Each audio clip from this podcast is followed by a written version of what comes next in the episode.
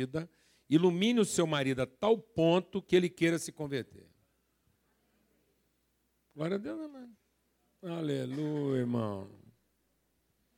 Fica orando para sua mulher converter. Porque quando você está orando para sua mulher converter, você está orando para ela converter a quem? Hum. Safadeza. A você.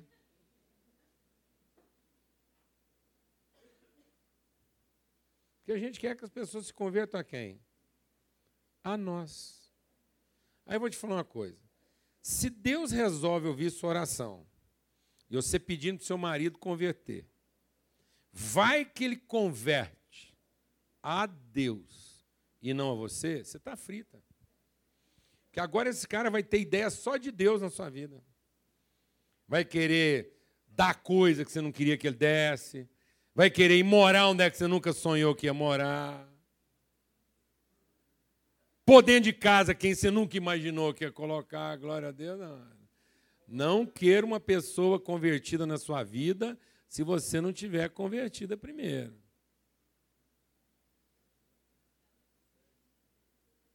Quem aqui quer um marido convertido? É, tá vendo? Porque um marido convertido pode ser igualzinho Jesus. Quem aqui queria ser mulher de Jesus? Tá vendo? Você está querendo que Jesus converte seu marido a quem? A você. Quem que quer ter mulher convertida? Hum. Mulher convertida pode ser que a sua mulher se torne uma mulher muito parecida com a igreja, que é a mulher de Jesus. Amém, irmãos? Glória a Deus. Está vendo? A gente é muito é safado. A gente fica lá rezando para ver se Deus faz a vida do jeito que a gente quer. Não, então palavra e oração nos aperfeiçoam. Então toda palavra vai nos conduzir a uma vida de quê? De oração, de comunhão. Oração não é o tempo que você tira para rezar. Oração é a forma como você vive a palavra. Você vive a palavra em constante, em permanente oração. Tempo todo que você está ali, passando o dia, você está em oração, meditando aquela palavra. Glória a Deus, amado. Isso vai curando a gente. Então, logicamente, que a Bíblia toda é para isso. Agora, quando Paulo vai tratar na carta aos Filipenses, a carta aos Filipenses ela tem uma conotação muito objetiva, muito contundente, muito tangível daquilo que é, é o enfrentamento da nossa alma e das nossas emoções. Porque Paulo escreve a carta aos Filipenses a partir de uma situação extremamente constrangedora. Ou seja, uma situação em que a pessoa podia estar deprimida, fracassada, desanimada, e ele traz uma perspectiva no meio desse ambiente totalmente adverso. Ele traz uma perspectiva de como você ser uma pessoa saudável, emocionalmente, mentalmente, espiritualmente, no meio de uma situação totalmente adversa, em que as coisas não estão funcionando de acordo com a sua expectativa. Então, Paulo vai falar de saúde emocional, saúde mental, saúde espiritual, num ambiente em que ele, tendo feito tudo certo, estava dando aparentemente tudo errado. Então, já começa desconstruindo essa coisa na nossa cabeça de que se eu fizer aquilo que Deus falou para mim fazer, isso vai me conduzir a uma situação absolutamente favorável. Não, vai me conduzir a uma estabilidade emocional, a uma clareza espiritual, a uma consciência de mente. Então eu vou ter clareza espiritual, vou ter estabilidade emocional, vou ter convicções de mente que me darão condições de enfrentar qualquer tipo de situação. De modo que a situação favorável não me deixará vaidoso e a situação desfavorável não me deixará deprimido. Então não haverá ressentimento na dificuldade e não haverá exacerbação no, naquilo que é a facilidade, naquilo que é o favorável. Amém, amado? Então, no favorável eu não vou exacerbar, não vou pensar de mim além do que convém, e na dificuldade eu também não vou pensar menos do que convém. Então é disso que ele está falando, é dessa estabilidade, é desse ancoramento, dessa, dessa, é, dessa atitude perante a vida e as circunstâncias. Então, nós estamos lá no capítulo 3 Então, no capítulo 3, hoje, é, nós vamos ler apenas é, é, alguns poucos versículos aqui, depois a gente vai continuar. E ele diz assim: Quanto ao mais, irmãos meus, alegrai-vos no Senhor. Então, nós estamos de novo aqui, fazendo essa pausa para dizer o quê? Há uma condição absoluta de alegria. Alegria não é uma opção. Alegria é um mandamento.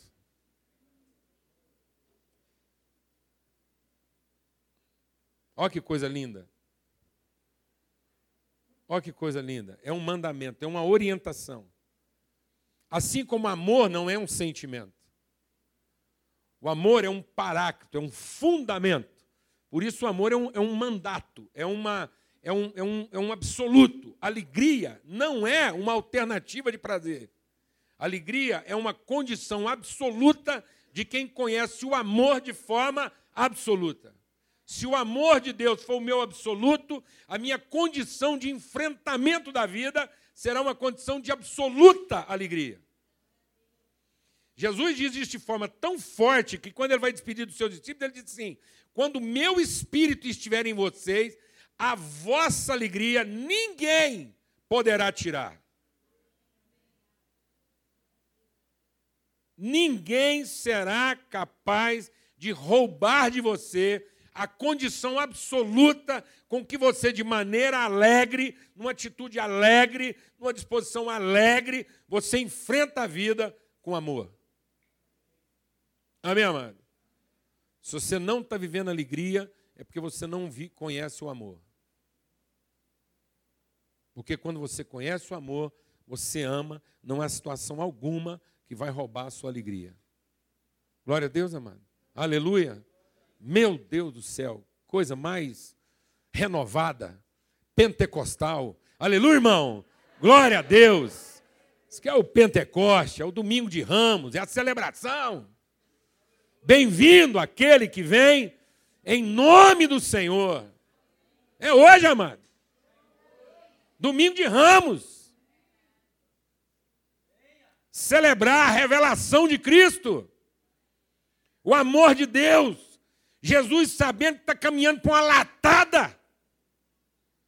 Que está todo mundo lá bajulando ele, bem-vindo em nome, que vem em nome do Senhor, espalhando ramos, celebrando, ele é o rei, e ele lá no coração sabia: esse povo safado, daqui quatro dias eles vão me pregar no pau, me chicotear, mas a alegria de amá-los, ninguém vai tirar de mim.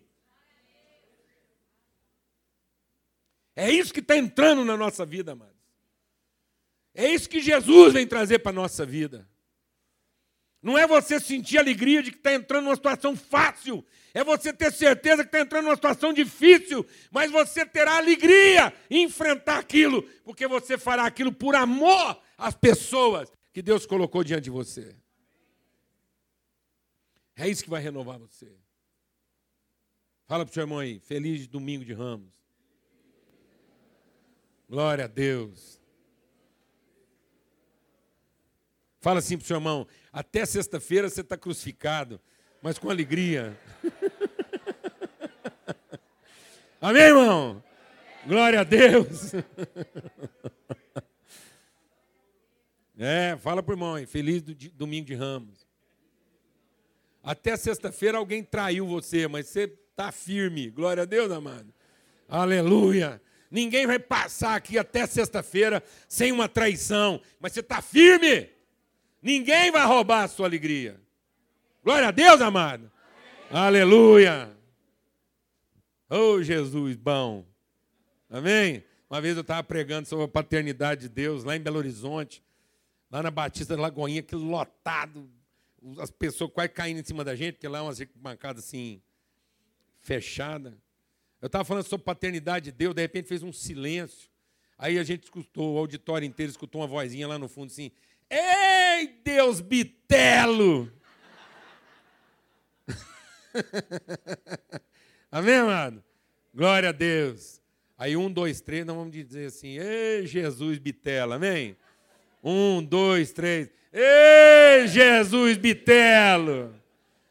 Deus é grande, amado. Jesus é grande. O amor de Deus não falha, nunca acaba, tudo suporta, tudo crê.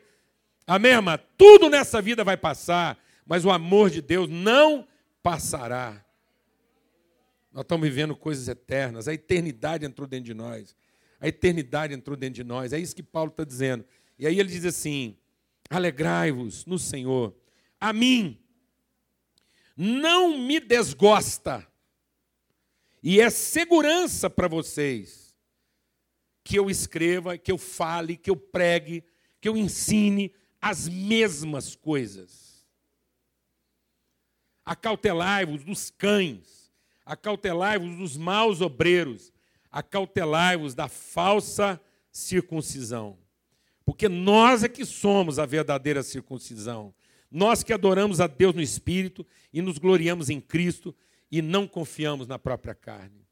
Acautele-se, tenha cuidado com aquilo que é falso, tenha cuidado com aquilo que é religioso. Sabe o que está roubando a nossa alegria? Sabe o que está drenando? Sabe o que está vampirizando a nossa alegria? A religiosidade. Não é a política não é, não é uma economia ruim, não é a violência. Essas coisas são próprias da humanidade. E nós não estamos sabendo enfrentar essa situação. A gente não sabe enfrentar um mundo violento. A gente não sabe prevalecer e transformar um mundo injusto. A gente não sabe escolher nem direito nossos representantes, sabe por quê? Porque nós não temos profundidade. Nós não queremos mergulhar na essência da verdade.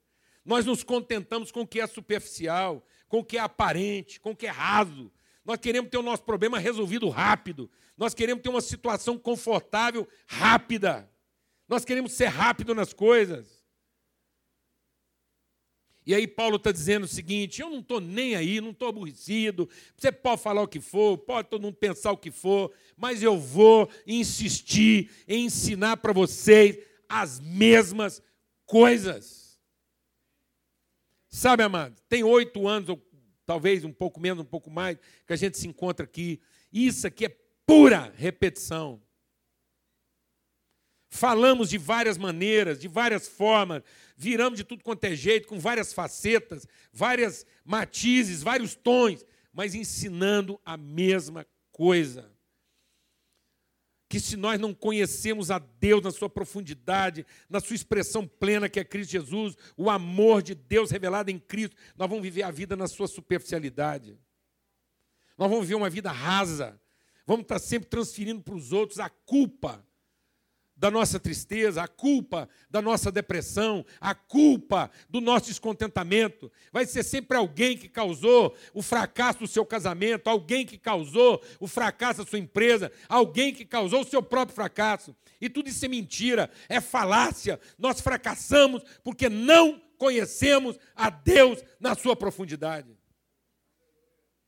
Porque é promessa de Deus que todo aquele que conhece a Deus, conhece o seu amor, se estriba, se fundamenta, se alicerça nesse amor, será como uma casa edificada sobre a rocha, que não cai, vai bater vento, vai vir avalanche, vai ter terremoto, vai acontecer de tudo, e essa casa estará firmada, em pé, abrigando aqueles que habitam ali e sendo abrigo para todos os que tiveram sua casa derrubada.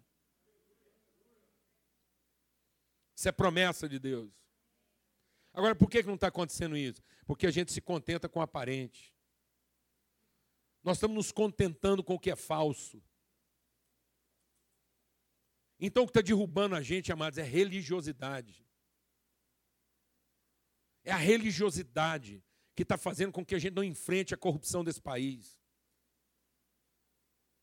É a religiosidade que faz com que a gente não assuma a responsabilidade de encarar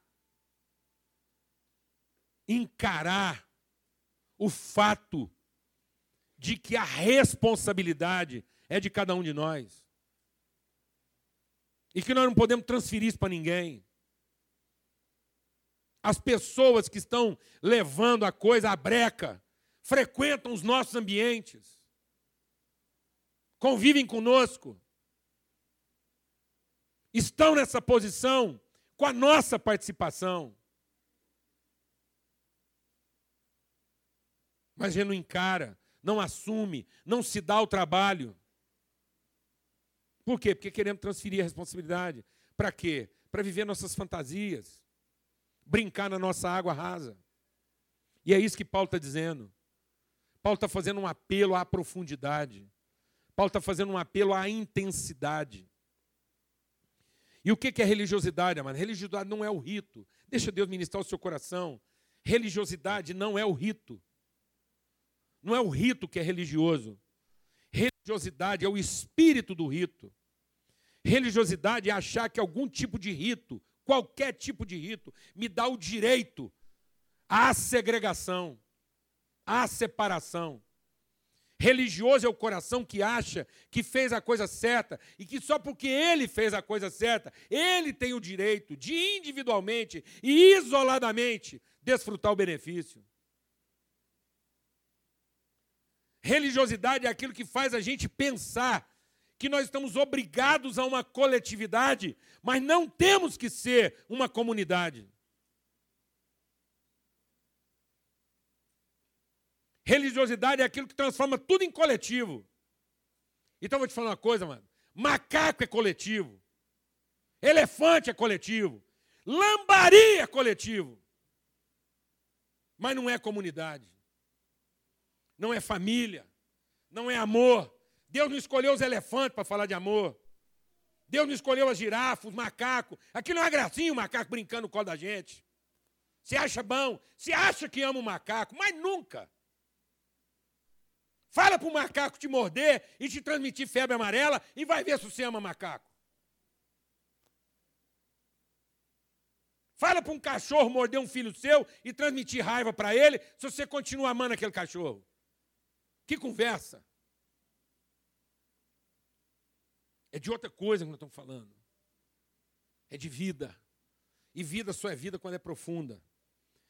Por isso nós temos que aprofundar a relação. Deixa o Espírito de Deus ministrar o coração. Por isso que Paulo está dizendo assim: eu tenho que repetir. Sabe por que eu tenho que repetir? Porque o ser humano, na sua religiosidade, fala, fala, fala pouco.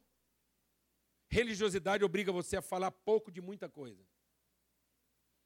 Espiritualidade é para você falar muito de pouca coisa. De modo que não adianta você saber muito e raso se você não é profundo no pouco que você deveria saber.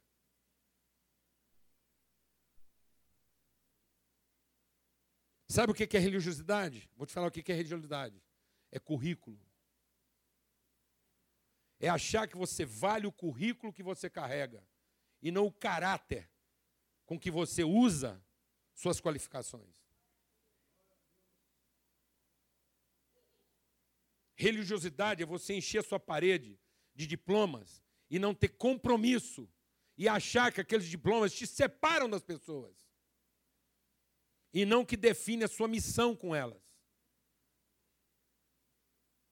Currículo é querer que as pessoas reconheçam o nosso esforço e nos remunerem à altura. Isso é religioso. Por isso que a religiosidade está na cátedra, sem caráter. E o mundo hoje é um mundo de catedrais. As empresas se tornaram nossas catedrais. O cara transforma a empresa dele na sua catedral. Ele transforma a casa dele na sua catedral. E ele transforma a igreja dele na sua catedral. Por isso o mundo está cheio, a cidade está cheia de quê? De catedrais, de catedrais, de lugares de veneração, em que cada um se sente no direito de ser venerado, no muito que ele sabe, sem contudo ter compromisso com a verdade. Sabe do que que os nossos palácios estão cheios? Sabe por que, que as pessoas se viram no direito nesse país de explorarem umas às outras? Vou falar por quê? Por conta do seu currículo.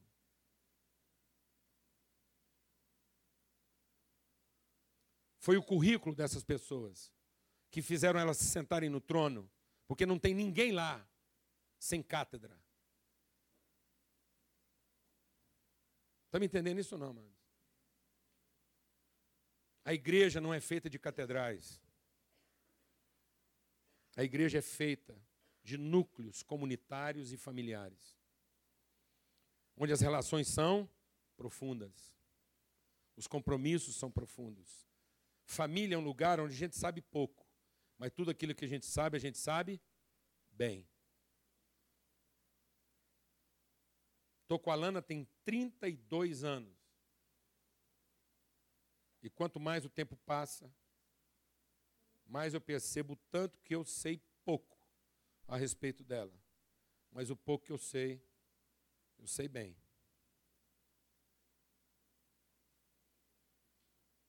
Eu ainda tenho muitas dúvidas, mas não duvido. Glória a Deus, amado. Em nome de Jesus. Em nome de Jesus. Então é isso que Paulo está falando. O que é um rio raso? Um rio raso, amados, é um rio lago de águas rasas. Então, o rio raso é rio para quem, amado? É para criança. Você vai levar uma criança para nadar, você quer um rio que raso. Mas rio raso não é lugar de adulto, mano. Ninguém vai conhecer a Deus pela canela. Glória a Deus, amado. Então, não se iluda. Deus vai aprofundando o leito do rio. Porque às vezes ele quer um rio um pouco mais estreito, mas de águas mais profundas. E por que, que a gente quer o rio raso? Porque eu quero ter o controle. Eu quero ter o controle. E sabe o que está desgraçando a gente? É porque a religiosidade nos dá a falsa sensação de que nós vamos ter controle, inclusive de quem? De Deus. E aí você passa a vida tentando controlar. Não perca seu tempo, não se iluda, não perca seu tempo. Você fica aí rezando, achando que a sua religiosidade vai te dar o controle da cabeça do seu marido. Perda de tempo. Você está achando que a sua religiosidade, tanto você rezar, ir para o monte, e dar oferta, fazer o que for, isso vai te entregar de bandeja a cabeça da sua mulher. Que bobagem. Ela vai morrer querendo mudar o ser. E esse manidinho seu, ele vai morrer balançando assim a cabeça, assim, ó. Mas lá por dentro ele está. Entendeu? É. Marido parece que esse cachorrinho de, de automóvel, carrinho balança, tá lá. Lá por dentro. Entendeu? Alguém aqui sabe o que eu estou falando ou não? Ou você não tem dessa espécie em casa? Hã? Tá vendo, amado? A gente, nós não temos que controlar, nós temos que conhecer, conhecer, conhecer, amar, conhecer, saber como é que a gente ajuda uma pessoa estúpida dessa, que escuta as coisas e não presta atenção. Como é que nós vamos ajudar essa pessoa inquieta, quase ansiosa, que acha que porque ela tem tudo dentro dela, ela já veio com os equipamentos, tudo. Até Deus precisa dela para pôr o trem para funcionar. Nós temos que ajudar essas pessoas, amado. Glória a Deus, amado. Mas para ajudar, em vez de você ficar tentando entender, porque entendendo você acha que vai controlar, você vai passar o resto da sua vida, você não vai achar o controle remoto. Só o Espírito Santo tem esse controle. Só o Espírito Santo sabe onde é que aperta os botãozinhos, o trem arruma, entendeu? Então a gente tem que estar alinhado com o Espírito Santo para ajudar, conhecer, aprofundar, ter uma relação de verdade, uma relação alegre, livre da nossa religiosidade. Você acha que vai controlar a filha, mas bobagem. Você acha que vai controlar filho? Isso é uma estupidez. Você acha que faz tudo certinho, aí do nada cai um piano na cabeça do menino. Sei lá de que forma que vem esse piano. Às vezes é um piano que vem na forma de um rapaz bem vestido, simpático. Mas um piano, menina fica doida. Acabou. Ninguém controla isso mais não. Amém, irmãos? Você sabe o que eu estou falando? Amado, deixa o Espírito de Deus ministrar algo no seu coração. Não existe nada mais pontual do que um acidente. Uma trombada só acontece por causa da pontualidade. Se tem um negócio pontual em que os dois chegaram juntinho na hora certa para fazer a coisa errada, é uma trombada, entendeu? Porque é o seguinte: se tivesse um pouquinho atrasado ou um pouquinho adiantado, não batia. Então, essa coisa nossa de achar que você tem que tá, e que vai controlar, é o que está causando nossas trombadas, amado. Porque se o negócio escapasse um pouquinho, porque você está lá vivendo sua vidinha controlada, achando que está fazendo tudo certo, do seu lado vem um lunático, alucinado, brigou com a mulher, tomou umas cachaças, vem doido lá e pá! Regaça com tudo. Por quê? Porque vocês se encontraram numa pontualidade desgraçada. Só Deus para cuidar da gente, no entendimento que a gente não controla. Paulo está dizendo isso aqui, ele falou: fiz tudo certo, companheiro. Fiz o que Deus mandou, estava pregando um lugar certo, na hora certa, mensagem certa, tudo certo, estou aqui, tendo que enfrentar isso com alegria. Glória a Deus, amado. Então, em nome de Jesus, deixa o Espírito de Deus ministrar algo no seu coração. Presta atenção. Por isso, nós temos pressa. E a pressa está nos roubando o que é perfeito. O que é perfeito? Perfeito não é o sem defeito. Perfeito é o autêntico. Perfeito é o pleno. Então Deus quer nos dar a perfeição. E a perfeição só acontece a partir do pleno. Por isso, a vida pode ser experimentada a partir de uma coisa minúscula, do tamanho de um grão de mostarda. Ele é pequeno, mas ele é cheio. Você não vai experimentar a vida a partir de coisas grandes e incompletas. Você só vai saber o que é a vida, mesmo que seja a partir de uma coisa pequena, mas plena, profunda, intensa. Paulo diz: o Espírito Santo no homem interior fará com que você compreenda a altura, a largura e a profundidade. Então nós vamos conhecer a altura, a largura, o comprimento e a profundidade, o que é intenso, o que é profundo. Então Deus quer te dar uma vida, uma vivência de profundidade e não de grandiosidade. O sucesso não está na sua grandiosidade, se essa grandiosidade é religiosa, é aparente, não é cheia. Você mesmo não é completo naquilo que você vive. Você está lá na empresa e não está completo. Você está em casa e não está completo. Você está com os amigos e não está completo, porque você está sempre tentando suprir uma carência, uma falta. Então ele diz: seja profundo e intenso, para que você seja completo. E completo você será perfeito. Então Deus quer nos aperfeiçoar até que a gente chegue à medida de estatura plena. Então, perfeição é plenitude, não é amplitude. Entendeu isso ou não, amados? Então você pode ter um dia perfeito hoje? Pode, desde que você comece esse dia como? Cheio, completo, intenso, pleno naquilo que você está vivendo com as pessoas com quem você está. Quando eu não tenho essa plenitude, eu vou viver da aparência, que é a religiosidade. A aparência vai fazer com que eu viva uma vida do quê? Daquilo que é o aparente, não aquilo que. Aí eu vou ver da aparência e não da essência. Aí eu vou valorizar o que é esteticamente sem defeito. E não vou entender que às vezes eu posso ser perfeito numa situação cheia de defeitos. Porque a minha perfeição não é estética, não é aparente, é na essência, é na consistência das minhas convicções. Quem está entendendo isso aqui? Então, ainda que o seu casamento seja aparentemente cheio de, você pode fazer dele hoje uma relação perfeita, basta que você entre nele 100%. Glória a Deus, amado. Profundo, intenso. Explicar isso melhor. Toda ciência humana, toda ciência humana, tudo que o homem faz de forma científica, por isso eu não posso desassociar a ciência da fé. Não existe conflito entre ciência e fé. Existe harmonia entre ciência e fé. Ciência sem fé é, crendi, é, é, é, é especulação. Fé sem ciência é crendice. Então, se eu tenho uma fé que não tem respaldo, transmissão científica, é crendice. Se eu tenho conhecimento científico sem fé, isso é especulação. Então, o homem sem Deus ele avalia pela aparência. Então, toda ciência humana, presta atenção, nós já estamos concluindo, toda ciência humana é formada a partir de quê? Observar, comparar e deduzir. Então o homem forma ciência a partir daquilo que ele consegue comparar. E ele compara a partir daquilo que ele consegue observar. Se ele não é capaz de observar, ele não é capaz de comparar. Se ele não é capaz de comparar, ele não consegue concluir. Entendeu?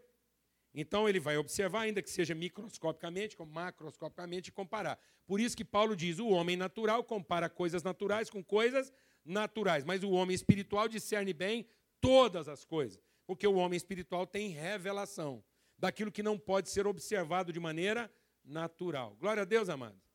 Então o homem na sua ciência, ele chega muito perto do conhecimento de Deus, mas falta a ele o que? Revelação. Então vou te explicar o que é a ciência humana. Se você trancar um macaco dentro de uma jaula e colocar um botão azul para comida, prazer, e um botão vermelho para dor, sofrimento, em uma semana o macaco faz ciência. Porque ele não vai apertar o botão vermelho, ele vai apertar só o azul. Isso é ciência.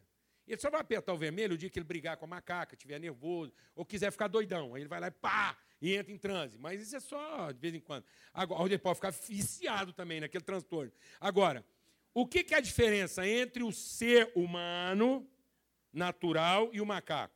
É só o tamanho do painel. O ser humano acha que é melhor do que o macaco, porque o painel dele vai do azul mais escuro ao vermelho grenar. Ele só é sofisticado na apertada dos botões. Ele tem um botão que é meio prazer, meio sofrimento, aí ele vai misturando essas coisas, entendeu? Não. Entendeu? Mas continua sendo o quê? Macaco. Aí vem a revelação de Deus, para ele entender, ele ser transformado. O Einstein, homem de Deus, cara fantástico. Mas ele, ele foi só um cientista que ele observando, ele estabeleceu uma relação entre energia e massa. E na observação dele científica, ele fez um quantitativo em cima de velocidade e tempo, que são nossas capacidades mensuráveis de observação. Então, por isso, o Einstein sem perceber, ensinou a gente a pensar que nós vamos ter a condição de transformar energia, energia invisível em substância visível, ou transformar substância visível em energia invisível, se a gente andar na velocidade da luz ao quadrado. Então, por isso, nós temos pressa. Porque a gente acha que se a gente conseguir mais rápido, nós vamos ter mais poder. Então, por isso que um homem, quando vai ficando mais velho, ele quer mais poder. Poder para quê? Para andar mais rápido. Porque ele percebe que ele pode estar tá ficando mais rico. Mas não adianta, mesmo ficando mais rico, ele está ficando mais velho. Então, agora, com o dinheiro dele, ele não tem como comprar existência. Mas ele tem como comprar tempo. Se ele conseguir ir mais rápido. Então ele não quer perder tempo esperando um negócio, ele vai lá e acelera o processo, porque com isso ele está remindo o tempo que trabalha contra ele. Quem está entendendo o que eu estou falando aqui? Porque ele fez essa relação. Por isso as pessoas estão ansiosas, porque elas sabem que o que, que espera elas amanhã? Uma condição mais frágil. Então elas têm que acelerar o processo. Está claro isso ou não, amado? Porque nós aprendemos a pensar que a relação da energia com a massa é uma relação de tempo e distância. Mas Jesus diz que não é nada disso, ou é quase isso. Jesus diz que, pelo Espírito Santo, você vai entender que a relação não é tempo e espaço. A relação é intensidade. Não é a velocidade com que você faz as coisas que fará com que a sua energia materialize ou com que a sua materialidade energize. Ele diz assim: se a sua luz brilhar intensidade plena, você vai conseguir transformar toda a sua força invisível em materialidade. E você vai conseguir transformar toda a sua materialidade em força invisível permanente. Então isso quer dizer o seguinte: se você for intenso, tudo que você tem de potencial, você vai dar materialidade nisso para as pessoas. E se você for intenso, tudo que você tem de material vai falar de amor para as pessoas. Então, se você for intenso, todo o amor que você sente, você vai conseguir dar materialidade a esse amor na relação que você tem com as pessoas. E se você for intenso, tudo que você tem de material vai conseguir imprimir nas pessoas uma consciência clara de amor. Mas se a única coisa que você tem na sua vida é pressa, de andar rápido, e faz com que isso faça você viver de aparência, toda a substância material que você tem, você não vai conseguir revelar o amor que você diz que tem. E todo o amor que você diz que tem não se traduzirá na vida das pessoas em alguma coisa verdadeiramente tangível e palpável. Vai ser tudo fake, tudo mentira, tudo falácia e tudo expectativa que não consegue ser suprida. Por isso, amados, eu não me arrependo das coisas erradas que eu fiz. Porque a quase totalidade das coisas erradas que eu fiz, eu fiz porque eu era ignorante. Sabe do que, que eu me arrependo? Das coisas certas que eu fiz. E achar que só porque eu estava fazendo a coisa certa, elas eram boas. E na verdade, muitas coisas certas que eu fiz, eu fiz para mim mesmo. Eu fiz para que as pessoas me reconhecessem. Eu fiz para tirar das pessoas aquilo que era a minha carência. Não me arrependo das coisas erradas. Não foram as coisas erradas que eu fiz que prejudicaram meus filhos. Foram algumas coisas certas que eu fiz.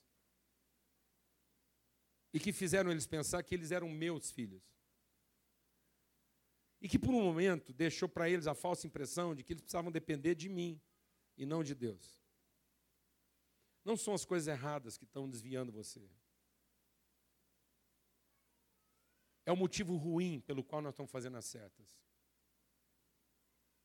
E que está fazendo a gente viver uma vida rasa, superficial, apressada, inconsequente. E que engana. Porque a gente fala de amor, mas não materializa isso. A gente diz que o que a gente tem é para as pessoas que a gente ama, mas negocia. A gente diz que ama as pessoas, mas não entrega tudo. A gente diz que ama e o tudo que a gente tem não é delas. Entendeu isso, irmão? Tenha um dia perfeito. Sabe como? Seja perfeito no seu dia. Quem quer ter um dia perfeito aqui? Então seja perfeito no seu dia. Seja profundo, seja intenso, seja verdadeiro. Vem cá, Lu, vamos cantar de novo esse cântico.